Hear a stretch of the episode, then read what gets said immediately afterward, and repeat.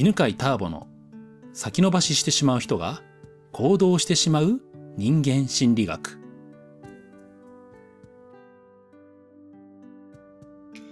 はい、こんにちは。今日もね、えー、もう緑が濃くなった八ヶ岳で収録をしています。今めちゃくちゃいい季節でね、今5月なんですけど、5月6月ね、最高なんですよね。この後になってくるとね、ちょっと虫が増えてきたりとかね。うん。まあ、あとは、まあ、日が、日が出てるところでは、すぐ暑くなったりとかするんですけど、今最高の季節ね、ですね。はい。えー、では今日の質問に行ってみましょう。これにしようかな。えー、クーさんの質問ですね。言葉が出づらいことや、うまく話せないことへの苦手意識が強くて、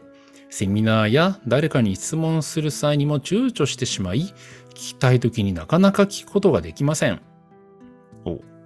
何が聞きたいのか、なぜこのことを聞くのかという聞きたい意図を相手に伝えられるようになるために知っておくといいことはありますか？なるほど。前回もですね、セミナー中に質問がなんか、あの、質問タイムの時に質問できないっていうね。まあ、そんなあの、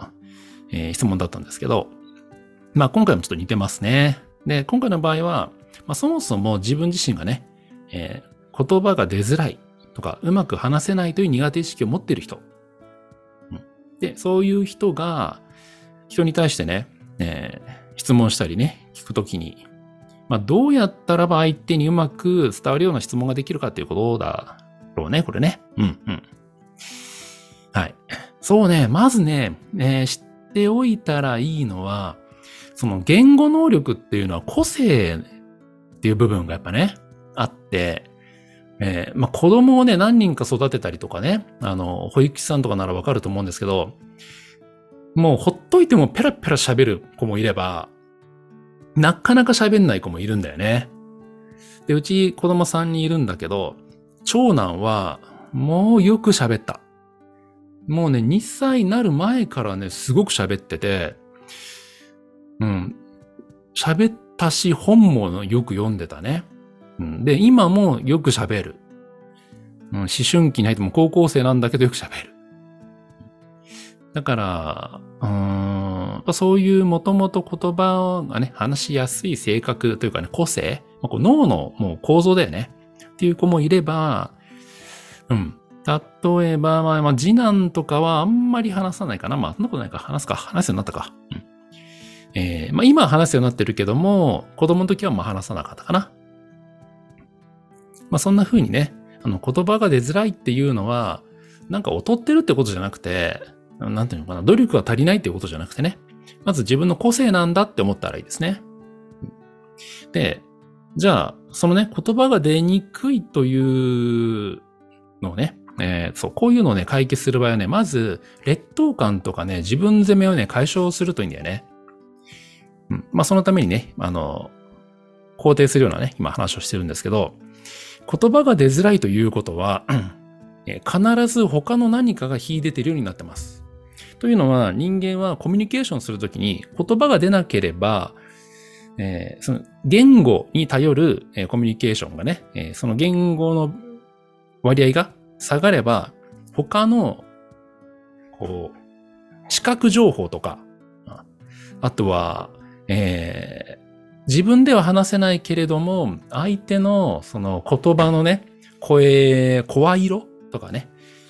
で、えー、気づけるというのがね、あるんですよね。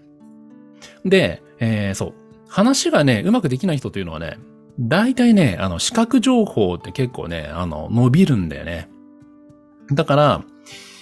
うんと、図にするとか、絵にするとか、うん、そういうところがね、伸びてんだよね。自分の言葉が出なかったとしても自分の気持ちを絵にしたり、色に表現したり、あとはね、そう、話すのと、あの、歌うのってまた別で、話せないけど、上手に話せないけど、歌うの上手い人とかよくいるんだよね。そんな風にね、あの、言葉で話せるのは得意じゃないけれども、えー、話を聞くのがうまいとか、うん、相手の気持ちを引き出すのがうまいとか、あ、これはよくあるね。あの、話をするのが上手い人って相手の気持ちを引き出すのはあんま上手くなかったりするんだよね。だから聞くのが上手いとかね。それからあの、相手の表情を読み取るのが上手いとかね。まあ、その辺が優れてるっていうのを自覚して、それをね、今後活かすというふうに考えたらいいと思うんですよね。で、まあ、そういうね、えー、プラス面もあるよというのを分かった上で、まあ、じゃあね、えー、どうやって自分の質問をね、相手に伝えるかということなんですけど、まずね、えっ、ー、と、質問する前に自分は何が聞きたいのかをズバリ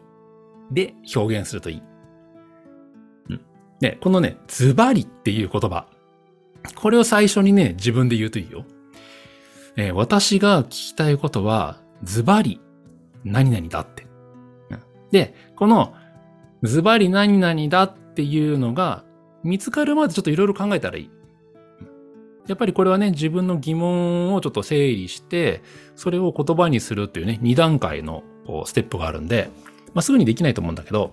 えー、まあ、しょうがないもそれは。ちょっと時間かかるのはしょうがないんでね。あの、時間がかかる場合はね、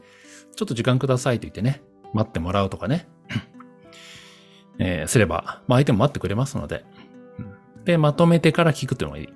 いうのがいいですね。で、この私が聞きたいことはズバリ何々だっていうのを、えー、ずっとこれ練習していくと、自然と言葉をね、まとめるのが上手くなってきますので、うん。まあ、ここはね、練習でね、かなりカバーができると思います。自分のね、あの、聞きたいことを自分で汲み取って、それを言語化するっていうね、練習ね。うん。まあ、やってみてくださいね。でね、まあ、センターピースやってるとね、まあ、いろんな受講生がいて、で、やっぱ質問とかね、うまくできないっていう人いるんですけど、そういう人ってね、やっぱ諦めちゃってんだよね。うん。どうせ質問しても伝わんないとかね、私が質問しても相手を、ま、困らせるだけだって思って、その練習する機会をね、あの、が少ない。それもったいないんで、今言ったようにね、私が聞きたいことはズバリこういうことだっていうのを頭の中でまとめてね、から質問してください。で、えー、こういう人もいると思う。ズバリこれだっていうのがね、えー、言葉にしているはずなのに、いざ話し始めると違うことを言い始めてしまう人っているんだよね。うん、あれ？なんだっけ？みたいな。話してる時にね、話し始めてね、あれ？私が言いたいことなんだっけ？っていう風になってる人は、まあ、よく見かけます。で、そういう場合は、えー、メモすればいいですよ。私が言いたいことはズバリ何々って。で、別にね、人と話すときにあのメモ見ながら話しちゃいけないルールは全然ありませんので、まあもしね、なんか失礼に当たるのかなってもし思うんだったらば、うん、と私はあの考えたことすぐ忘れちゃうんでメモしますねみたいな。メモしながら話しますねで全然 OK です。前回のね、あの、セミナー講師に質問するときの話でね、えー、ちょっと話したんだけど、セミナーの休憩時間中にね、質問してくる受講生で、あの、質問があるんですけど、つってね、あの、紙に印刷して持ってくる人がいて、まあ、それとてもいいんだよね。あの、その場でなんか、なんていうのかな。その場で質問を考えないで、あの、時間の節約になるから。まあだからね、その、話したいこととか聞きたいことっていうのをね、メモするっていうのは全然悪くないですからね。話し始めるとね、自分が何を話したかったのかよくわかんなくなっちゃう人は、まあ、ぜひね、えー、メモの力を使ってくださいね。はい。ということで、えー、今日は、クーさんの言葉が出づらい時とかね、うまく話せないことへの苦手意識がある人が、まあ、どうやって相手に質問をしたらいいか、というのを、えー、答えてみました。はい。えー、まずはね、言葉が出ないというのはね、もう片側には何か強みがありますので、その強みをね、自覚するっていうのはとても大事です。で、その上で、ズバリ私が聞きたいことっていうね、えー、いうのでまとめる練習をしてください。それをね、え、数を重ねていけば、きっと質問がうまくなるでしょう。ということで、今日はこの辺でありがとうございました。この番組は、犬飼ターボ、ナビゲーター、竹岡義信でお送りしました。